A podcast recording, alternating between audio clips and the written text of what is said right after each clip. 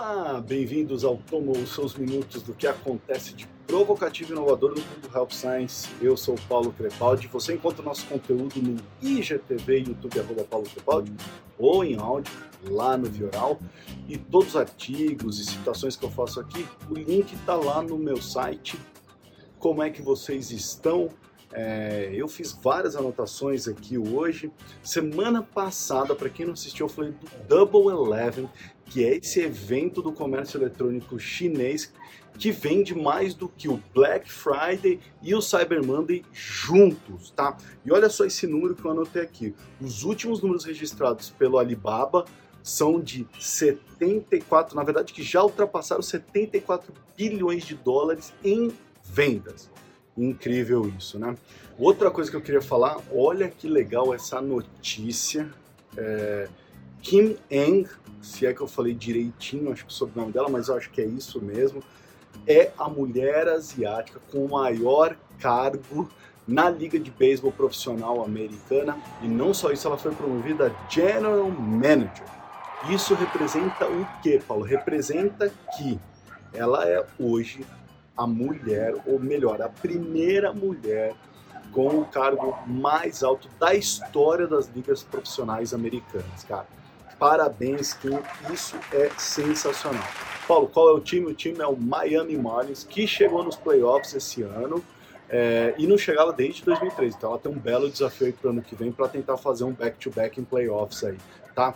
O que eu gosto muito de falar isso é que o meu time também tem uma profissional feminina dentro da liga de NFL, que é a Kate Sowers, que é a assistente coordenadora de, é, ofensiva tá, do ataque do 49ers. Tá? Então, isso é uma notícia muito legal, gosto de falar.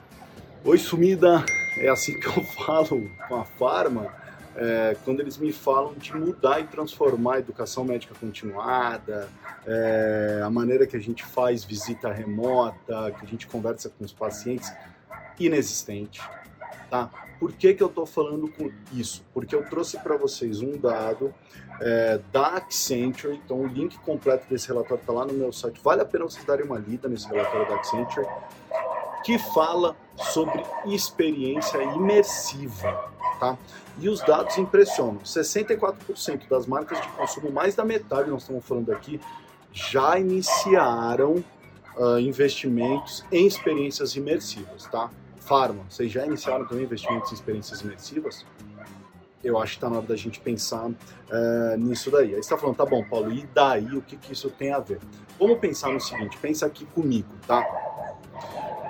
Mundo digital, médicos, pacientes querem ganhar confiança no produto, só que a distância atrapalha um pouquinho a sua relação de confiança e a gente precisa fazer alguma coisa para conquistar confiança. Então, como que a gente faz para conquistar é, confiança e não perder isso no meio digital? Focar na experiência e que tal na experiência imersiva, tá? Ou seja, trazer as pessoas mais próximas do seu produto, do seu medicamento, através do meio digital. Então, o que são experiências imersivas? Realidade aumentada, realidade virtual, vídeos em 360 graus, conteúdo em 3D, tudo isso é experiência imersiva. O que, que você tem feito para levar confiança no meio digital para o seu cliente final? Ah, Paulo, mas as pessoas não sabem usar essa tecnologia, é difícil.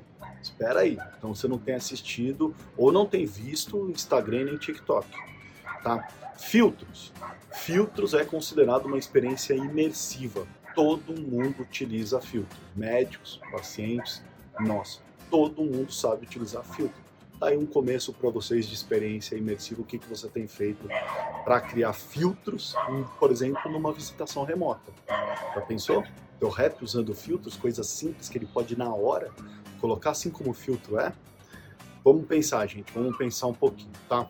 Quer mais dados? Então vou trazer mais dados aqui que eu anotei, vou ler aqui para vocês. Ó, top motivações do porquê os consumidores é, gostam da experiência imersiva, tá? Primeiro dado, 52% é, deles disseram que é a oportunidade de você ver o produto ou o medicamento sem ir até a loja.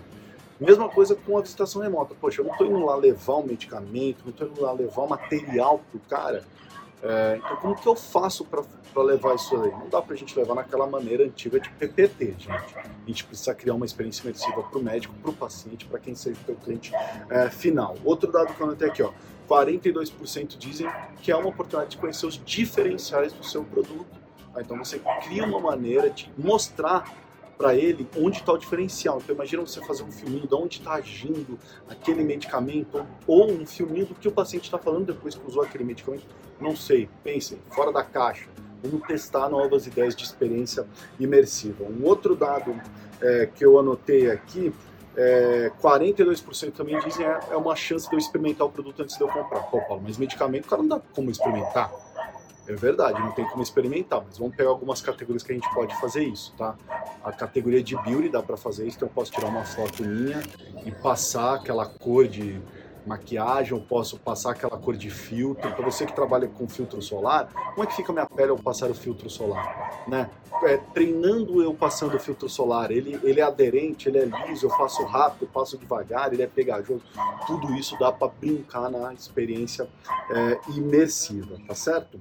E por final, o último dado é 39% disseram que é uma maneira de aumentar a confiança no produto, a experiência imersiva. Então tá aí já uma ótima oportunidade para vocês de fazer a experiência imersiva, certo? Olha aí, gerente de SNC, novo estudo da Universidade de Oxford que analisou registros eletrônicos da saúde de pacientes nos Estados Unidos. Para ser mais exato, foram 69 milhões de registros eletrônicos, sendo que desses 62 mil eram pacientes diagnosticados com a Covid-19.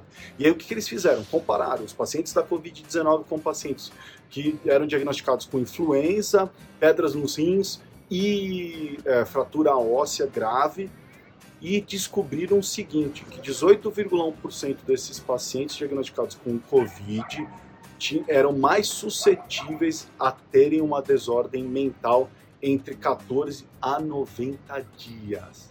Isso quer dizer o quê? Que de 1 a 5 pacientes diagnosticados com a Covid-19 vai ter algum probleminha relacionado ao seu sistema nervoso central, algum problema psiquiátrico. Então fica ligadinho aí você, médico, você, gerente de SNC, olha aí uma baita oportunidade para a gente estar tá trabalhando aí nos próximos meses, tá certo? Ah, olha só, I think you my face É, vocês já repararam que eu não sei cantar, muito menos dançar, mas o The Weeknd é a banda escolhida para o halftime show do Super Bowl ano que vem, dia 7 de fevereiro. O Super Bowl vai ser em Tampa. Espero que com o público, senão vai ser uma nova experiência é, para a liga e uma nova experiência para nós que assistimos na TV. Vamos ver o que a NFL vai inventar e espero que isso que elas que ela possa inventar essa experiência imersiva que a gente está discutindo, a gente possa experimentar no Brasil também, que isso seja global e não só em comerciais americanos, tá? Então é isso aí, gente. Ficamos por aqui. Esse é mais um Tomou. Vamos passar por tudo isso todas as segundas de manhã. E aí, tomou?